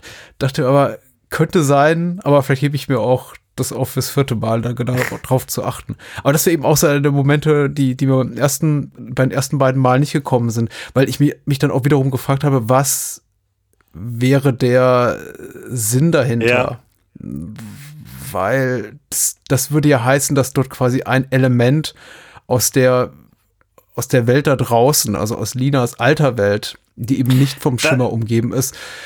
Ja. Das ist halt der Punkt, wo ich glaube, ich schätze, dieser Film will nicht so direkt wahrgenommen werden an der Stelle. Also ich meine, wenn es wirklich so ist, dass es die, dieses, die Wohnung darstellt und das, also erscheint mir plausibel im Moment gerade, wo du es so erwähnst, so es macht schon Sinn, so meine Erinnerung. Ähm, ich glaube nicht, dass es darum geht, dann darum geht zu sagen, äh, diese, der Schimmer erzeugt das irgendwie oder so, dass man so eine, so eine logische Kette entwickeln, entwickeln will, warum das dann da ist, sondern dass das wieder eher auf so einer Metaebene was aussagt über, keine Ahnung. Also ich glaube, ein Element, was halt immer wieder durchkommt, ist so alt und neu. Irgendwie sowas, was Altes und mhm. was Neues. Und also das wäre wahrscheinlich im Kern das, was ich aus dem Film mitnehme, ähm, ist, wenn irgendwas Neues aus dem Alten kommt, ist das Alte damit annihilated, irgendwie ausgelöscht. Mhm. Wäre vielleicht was. Also der, der Schluss bringt's, glaube ich, also gibt mir da noch so ein bisschen den Hinweis für, einfach weil ähm, Benedict Wong, wenn sie da sitzen und die sie mit der Geschichte fertig ist, fragt er sie halt noch zu dem Alienwesen und dann sagt er halt irgendwie, ähm, so it wanted to destroy oder sowas. Und sie sagt halt, it, it wanted, it wants to make something new.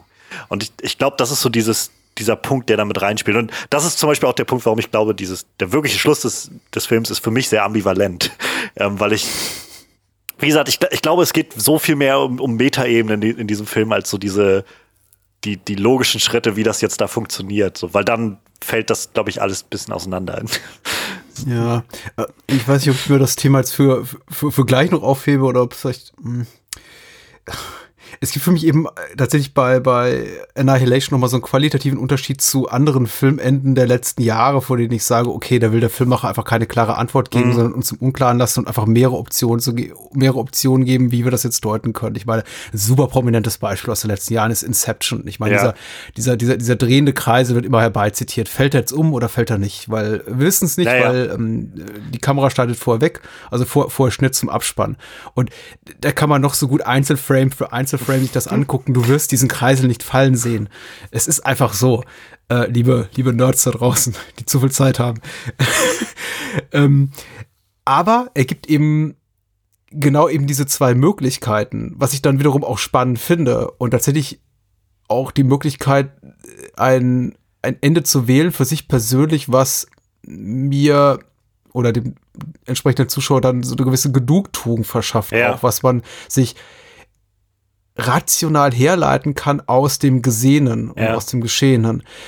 Ich finde, das bietet Annihilation eben nicht. Und damit ziehe ich mich auf das ultimative ja. Ende. Also da ja, ja, wirklich die letzten Minuten. Nicht diese wirklich tolle Sequenz mit dem mit äh, Linas Doppelgänger, weil die nee, nee, für ein, ein, ein, der tollsten Kinomomente oder oder Streaming-Momente des letzten Jahres.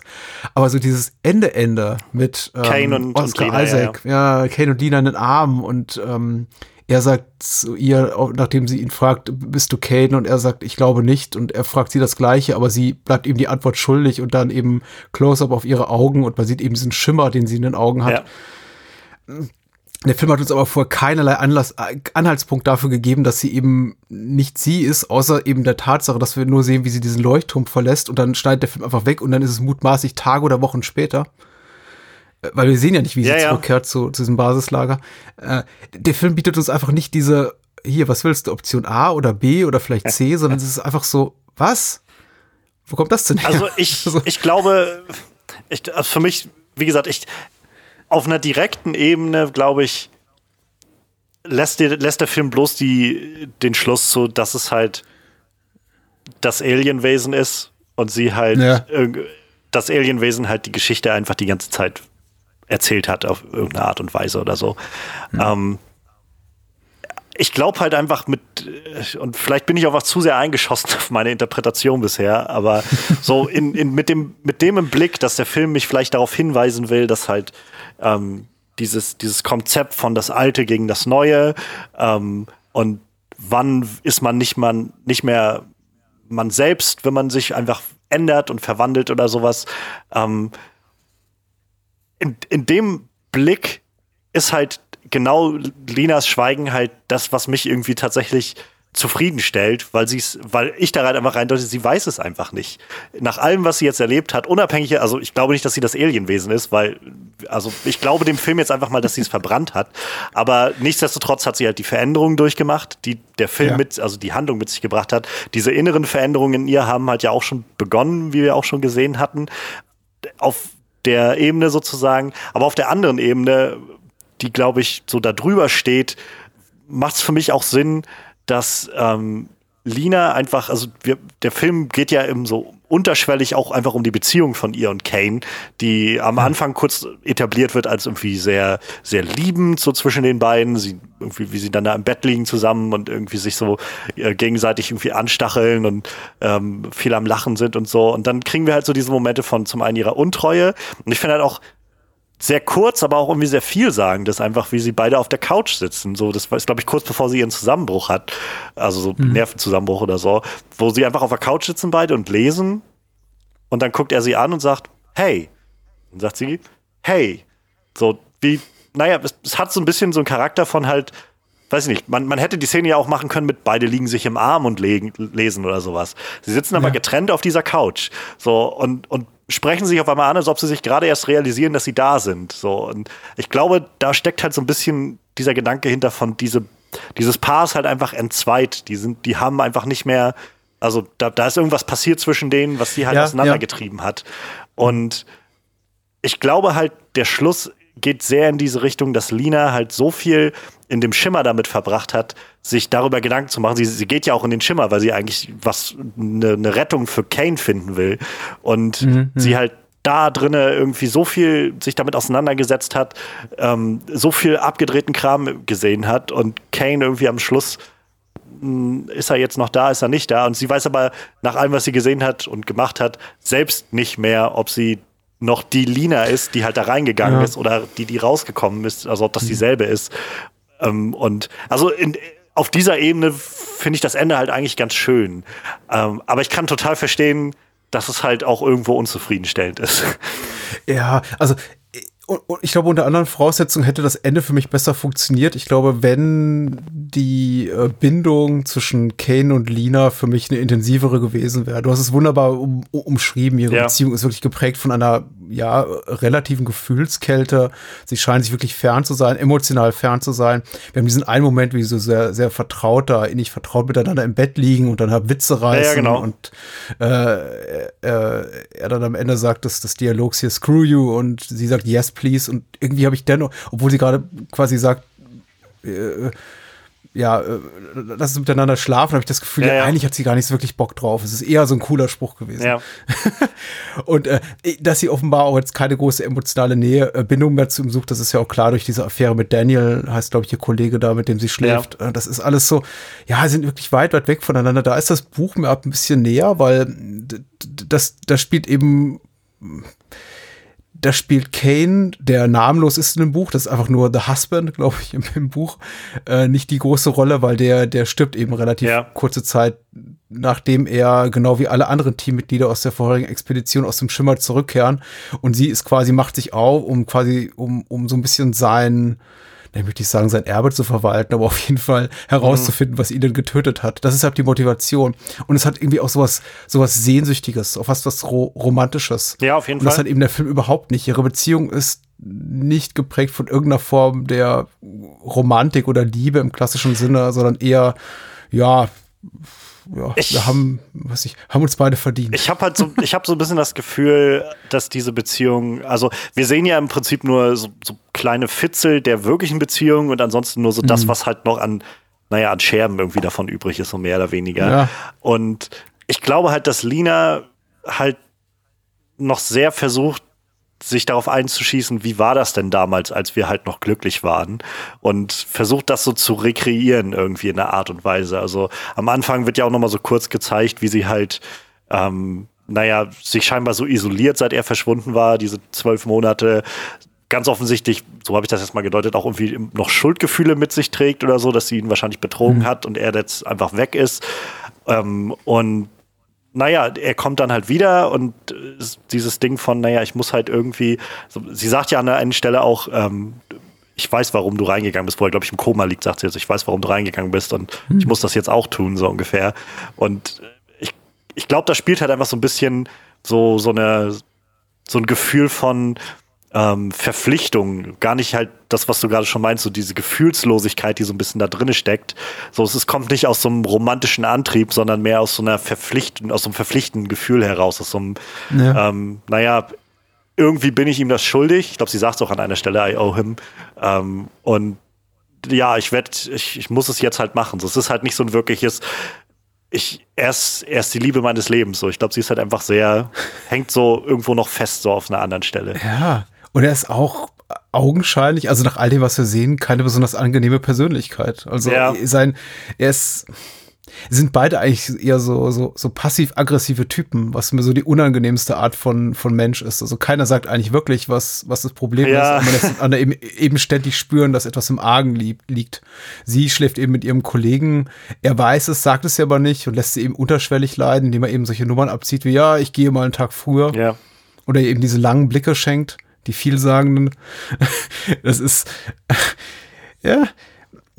Also der Film ist schon sehr um so eine große emotionale Distanz, also Kälte auch, ja. auch, auch, bemüht. Wie, wie gesagt, es ist auch nicht unbedingt das Schlechteste. Das erinnert mich eben auch an, sehr, sehr an Stalker und, und, und andere Sachen von Tarkowski. Und es ist eben auch, also durchaus auch so filmische Kunstwerke, die ich, die ich sehr, sehr mag. Ja. Auch Under the, Under the Skin ist ein sehr entrückter Film, äh, auch ästhetisch in vielerlei Hinsicht und inhaltlich zu vergleichen. Und äh, ich, ich finde den auch ganz toll. Aber äh, das, es ist wirklich alleine das, das Ende, was für mich so ein paar Sachen ein bisschen in die Schieflage rückt. Ich glaube, hätte man da etwas anderes gewählt oder gesagt, wir machen, lassen das einfach komplett offen und enden mit dieser Szene im Leuchtturm, mit dieser Doppelgänger-Szene, wäre ich sehr zufrieden gewesen. Und wir erfahren einfach nie, was aus den beiden wird. Ich, oder wir gehen gleich wirklich die Hardcore-Variante und das war das ursprüngliche Ende. Ich weiß nicht, ob sie es gedreht haben, aber das, das ursprüngliche Skript endete eben wirklich damit, dass halt die äh, außerirdische Invasion kurz bevorsteht und man eben dann wirklich auch sieht, wie äh, wohl wie wie diese wie dieses Basiscamp zerstört wird oder irgendwelche ja. Sachen am Himmel erscheinen und dann irgendwie ein Spruch fällt wie ähm, äh, jetzt, sie, sie, sie kommen. Ja. Und ja. Ich glaube halt, dass wir genau das nicht gekriegt haben. Also ich wusste jetzt nicht, dass das halt mal die ursprüngliche Skript das Skriptende war oder so. Es gab, ähm, es, es, es war nicht eins zu eins, so wie ich es erzählt okay. habe, aber ja, es ja. gibt eine Fassung, in der sehr uneindeutig klar wird, dass das der Beginn einer außerirdischen Invasion okay. ist. Okay, okay. Ähm, ich könnte mir halt gut vorstellen, dass gerade dieses Verzicht, die, dieser Verzicht auf dieses Ende und die, die Entscheidung, dieses, ich sag mal, persönliche Ende zwischen den beiden zu wählen, die jetzt ja, also Kane, wo auf jeden Fall die, die, die Frage ist, also oder relativ deutlich gesagt werden kann, naja, das scheint jetzt nicht der Kane zu sein, den wir am Anfang des Films gesehen zu haben, ja, ja. Äh, gesehen haben. Und auf der anderen Seite hat Lina, wo, je nachdem, wie man es halt sehen will, aber halt, wo auch nicht deutlich ist, wer ist sie jetzt eigentlich. Ähm, aber trotzdem diese beiden Personen, diese beiden Figuren auf einmal irgendwie den ersten, naja, herzlichen Moment haben, den wir irgendwie in diesem Film so wirklich sehen. Also ähm, so. na, nachdem wir irgendwie diese, diese mhm. entfernte, entrückte Beziehung von denen betrachtet haben, ist, ist dieser, diese Umarmung, die sie beide irgendwie zum Schluss teilen, wirkt auf einmal so viel realer, habe ich das Gefühl. Ja, Und okay. ich kann mir halt gut vorstellen, dass das eigentlich nur noch mal so unterstreicht, dass es dem Film eigentlich gar nicht im, im vorderen Sinne darum geht, so eine Alien Invasion Geschichte zu erzählen, sondern wirklich eher naja, dass das im Fokus steht, diese Geschichte von dieser Beziehung, die irgendwie kaputt ist und dieser Schimmer, der irgendwie nur das alles nochmal hervorbringt und so. Also in, auf, ganz offensichtlich auf sehr, sehr äh, verschrobene und, und uneindeutige ja. Art und Weise, aber das alles so hervorkramt und irgendwie die Leute da wieder so mit auseinandersetzt. Also ich glaube, dieser, wenn man vielleicht auf, im Großen und Ganzen so dieser Schimmer mehr wie so ein, wie so ein Plot, ähm, so, so ein Plot-Element ist, was halt dazu dienen soll, diese Beziehung irgendwie herauszufordern oder, oder zu, zu, wie so ein Katalysator irgendwie da was zu machen mit so.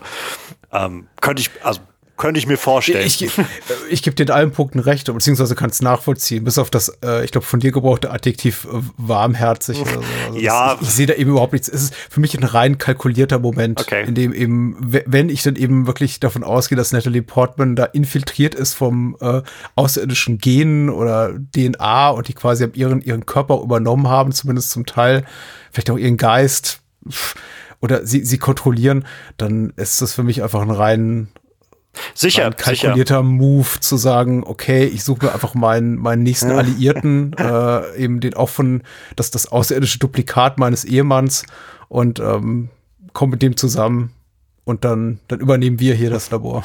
Ja, da, sicher, das, das macht auch Sinn, definitiv. Aber es ist jetzt eben auch, das ist, das ist jetzt auch so, so eine mögliche Fortsetzung der Handlung, die ich mir im Kopf so zusammengereimt ja. habe. Das ist, das, das kann so sein, das kann aber auch überhaupt nicht so sein. Wie gesagt, der Film gibt mir keine Anhaltspunkte. Der ist eben nicht Inception, der mir, der mir sagt, schluckst du die, die, die, die rote Ja, ja. oder die grüne oder die blaue Pille, was weiß ich, was es ist.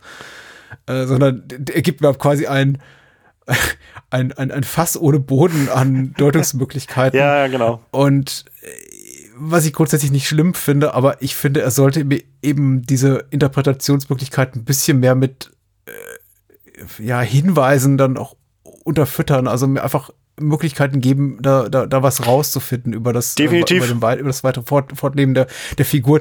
Und er, er tut's eben nicht. Ja. Überhaupt nicht. Er scheint überhaupt nicht daran Und interessiert. genau das, das, also das kann ich äh, nur unterstreichen.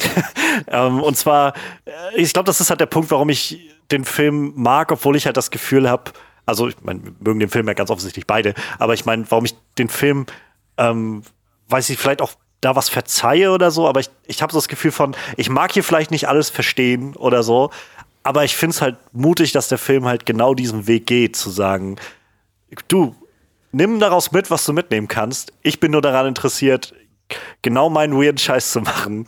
Und wenn du halt nicht alles davon interpretieren kannst, dann ist das eben so. Ähm, keine Ahnung, also ich, ich habe von vor kurzem einen interessanten Tweet gelesen, wo es halt darum ging, also so von wegen, ähm, manche Leute bringen halt immer mal so auf bei verschiedenen Filmen, so you don't get it, so du verstehst den Film einfach nicht oder so. Gerade so ein bisschen, sag ich mal, ähm, so Arthouse-Filme oder, oder Kunstfilme so haben halt immer so ein bisschen häufig sowas, wo man viel schauen muss. Und der Tweet hat halt einfach viel darauf, hat einfach nur darauf hingewiesen, so, es ist nichts schlimm daran, wenn man etwas nicht get it so, sondern ähm, also Film ist keine Mathe-Rechnung, die man halt irgendwie Natürlich, durchrechnet ja, und am Ende gibt's halt ein Ergebnis so, sondern schau den so oft, wie du magst und wenn, wenn du Glück hast, kannst du halt jedes Mal irgendwie noch ein bisschen was rausziehen, aber du nimmst halt damit raus mit, was du raus mitnehmen kannst und das ist auch total okay. Und Ja. ähm, Und wie gesagt, das wäre mir eben noch leichter gefallen, hätte der Ja, Film um drei Minuten fu früher geendet, als es ja, total. also, kann ich kann ich total verstehen. Wir, wir, wir müssen noch kurz über die mutmaßlich beste Ja. oder zumindest eine der eindrucksvollsten äh, Szenen Oh. reden, die nicht zuletzt auch wirklich von dem, dem, dem tollen Score, den haben wir noch gar nicht erwähnt, von Ben Salisbury und Geoff Barrow, Barrow, äh, auch Portishead-Mitglied, Bandmember, äh, lebt ähm, im, im Leuchtturm. Ja, äh, was genau sehen wir? Lina kommt zum Leuchtturm, da äh, Ventress äh, wa wartet schon auf sie quasi in den Katakomben, in den Eingeweiden dieses Leuchtturms. Oben entdeckt sie erstmal diese Videokamera und sieht quasi, wie sich ihr Ehemann Kane also auslöscht mit so einer Phosphorvorgranate. Und da tritt eben Mann vor die Kamera und ähm, offenbart sich quasi so als Klon, als Doppelgänger ihres Ehemanns und eben mutmaßlich eben genau die Person, die sie dort außerhalb des Schimmers eben wiederentdeckt hat, also gesehen hat als äh, ihr zurückgekehrter Ehemann. Und dann geht's eben ab in die Katakomben, da wartet Ventress und äh, löscht sich selber aus. Wie kann man das beschreiben? Ich, ja, sie, sie fängt davon, also sie redet so ein bisschen kryptisch noch vor sich her Ja. und erzähl, also weist darauf hin, dass was auch immer es ist, es ist jetzt in ihr drinne und dann, ja, weiß ich nicht, verdampft sie irgendwie oder, oder wird in, in Licht aufgesplittet oder so Ja, richtig. und dann, dann äh, entsteht, weiß ich nicht, ne, so eine Art Sphäre oder sowas, die so Ja, ja, in, ja. in sich sich immer wieder aufbäumt und da kommt dann so ein Tropfen Blut von äh, von von Lina rein und es ist es ist schon weird. Es ist auch gerade so visuell wie das ist, ist auch sehr interessant, das für für so ein unglaublich visuelles Medium wie ein Podcast zu beschreiben.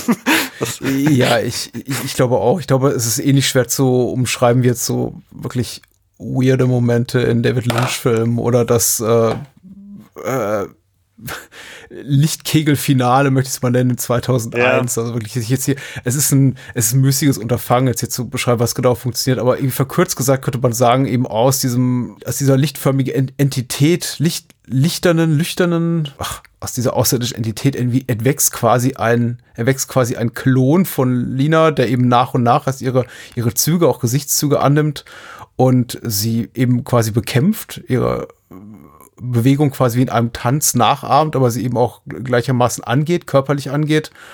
Und sie entledigt sich jetzt quasi dieses, dieses außerirdischen Klons durch, durch einen Trick, in dem sie quasi auch so eine, ich sage immer quasi, sie, sie zündet eine Phosphorgranate ja. und legt eben dem Klon diese in die Hand, der dann in, in Flammen aufgeht und den Leuchtturm eben, von dem die, das, der quasi das Epizentrum dieses, des Schimmers darstellt, dann auch in einem Flammenmeer vernichtet wird.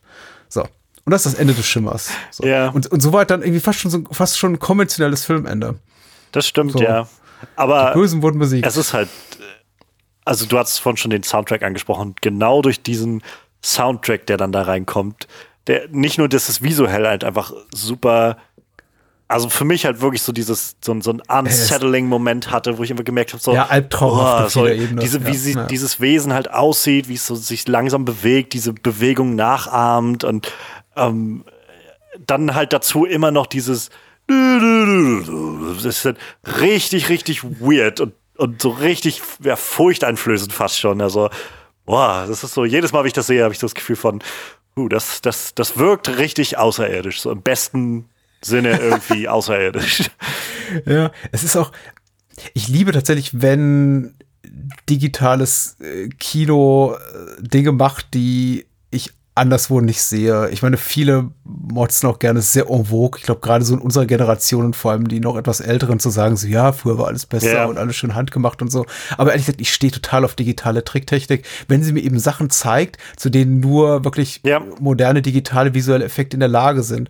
Und Annihilation hat eben diese Momente, in denen ich wirklich sagen musste, zwei, drei Mal, wow, das habe ich so noch nie gesehen. Es gibt ja zuvor, bevor dieser Doppelgänger erscheint, auch schon dieser, diesen Moment, in dem sie mit diesem schweren Geschütz auf den Außerirdischen schießt, also es eben noch so eine, so eine Lichtgestalt ist und ähm, quasi ihre äh, die Einschläge der Kugeln sich so vorziehen ja. und so, so eine Art, ja, wie, wie, wie so Schwänzen werden oder, oder Ranken, die quasi aus dem durchlöcherten außerirdischen Körper so rauswachsen äh, und den Lauf der Kugeln irgendwie nachformen. Auch alles sehr, sehr schwierig jetzt zu umschreiben. Aber es sieht eben wirklich wirklich, wirklich einfach merkwürdig aus. So, uh, im, im Sinne von hast du noch nie ja, gesehen. Das ist, das trifft so richtig auf den Punkt. Das sind so Sachen, die man, die ich auch so noch einfach noch nicht gesehen habe auf, auf der, naja, es war jetzt nicht die große Leinwand, aber es war halt eine Leinwand. So. ja, und auch diese ganze Zellteilung, also überhaupt dieses ähm, äh, Bilder aus dem, aus ja, aus dem wissenschaftlichen Alltag möchte ich mal sagen, so wie wir es schon auch gesehen haben, in irgendwelchen, weiß nicht, Nano bei Dreisat oder sonst ja. wo. Und die habe quasi durch äh, computergenerierte Spezialeffekte so, so zu variieren und irgendwie ad absurdum zu führen, per, zu pervertieren geradezu. Das ist einfach, äh, ich fand ich ganz großartig, weil wir, wir fangen wirklich an mit so vertrauten Bildern, die in etwas ganz merkwürdiges Übergehen hineinwachsen im, im wahrsten Sinne des Wortes. Auch, auch, auch, auch Körper, die sich ständig deformieren, von hier Jennifer Jason Lee zu diesem Monstrum werden, zu so einer zu so einem Lichtkegel ja. und dann wieder zu etwas völlig anderem, die irgendwie zerlaufen und plötzlich lebt, scheint irgendwie dieser ganze, dieser ganze, wie soll ich das sagen, die, die, die Eingeweide unterhalb des, des Leuchtturms, dieser Raum, in dem sie sich da bewegt, wie, wie, so, eine, wie, so, wie so ein Mutterleib, in dem es pulsiert und brodelt zu bewegen ja. rund um Lina. Also das ist alles so, es ist fast zu viel ab einem gewissen Punkt. Also auch das, da, dafür war jetzt so das wiederholte Sehen sehr gut, weil ich glaube, ich war, war mir gar nicht sicher, ob mir vorher so aufgefallen ist, dass, dass tatsächlich alles sich auch in diesem Raum bewegt, also zu schwimmen und zu wabern scheint, äh, weil es eben auch so dunkel ist und man es nicht so richtig ja, ja, genau. Deutlich wahrnimmt.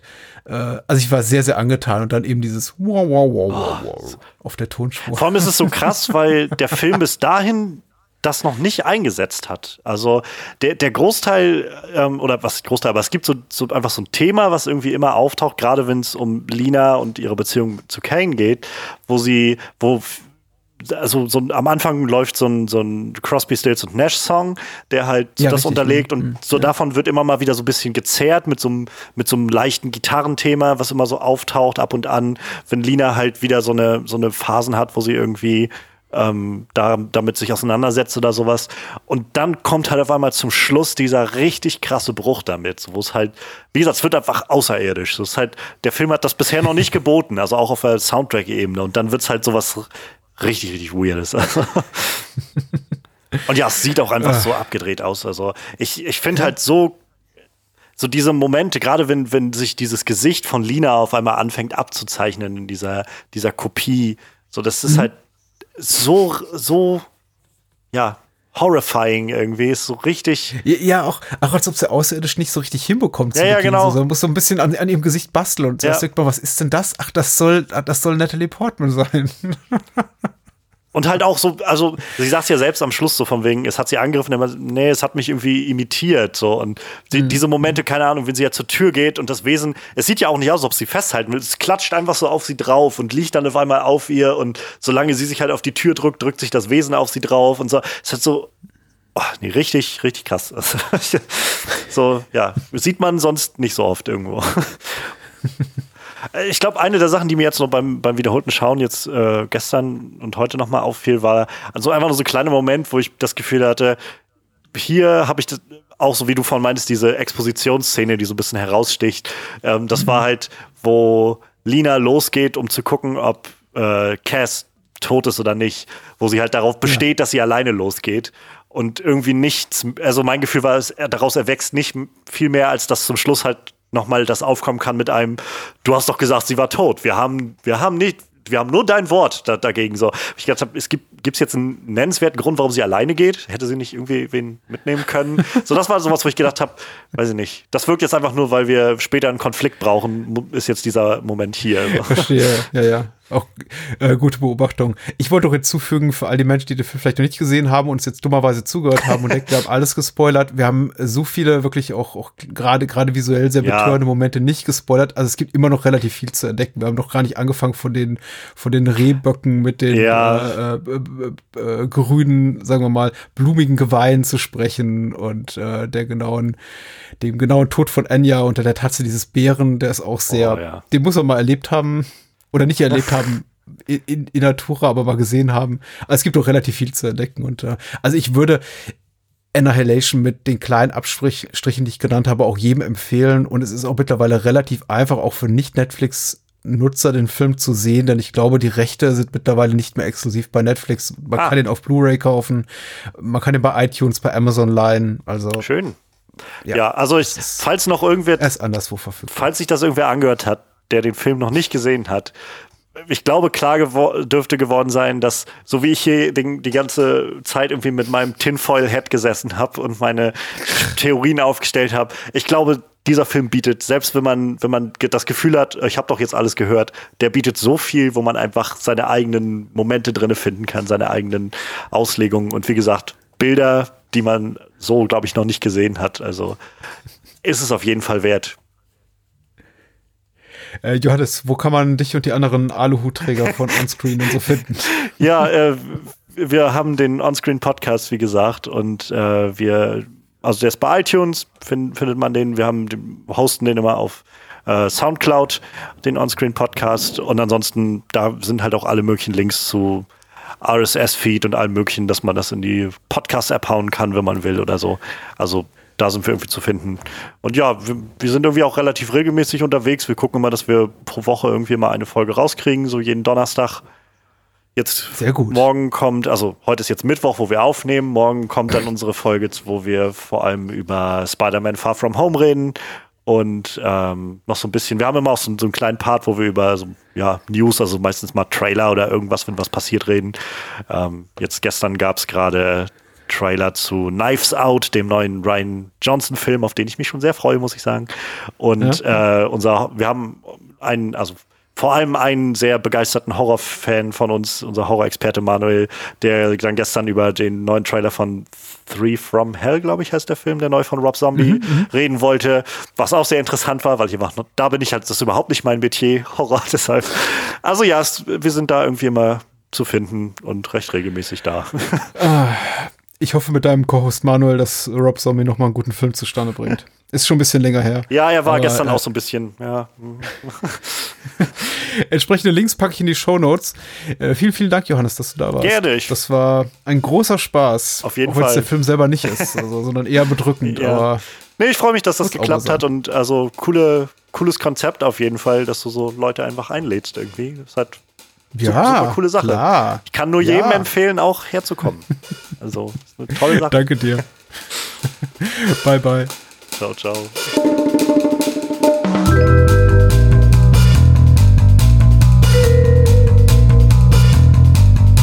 Das war's. Mehr Bahnhofskino und die Bahnhofskino Extended Edition gibt es bei iTunes, Spotify und überall, wo es gute Podcasts gibt. Und denkt bitte daran, eure Unterstützung durch eine Patreon-Patenschaft oder PayPal-Spende sichert diesem Podcast das Überleben. Unter bahnhofskino.com findet ihr alle Möglichkeiten, uns unter die Arme zu greifen. Vielen Dank fürs Zuhören und adios.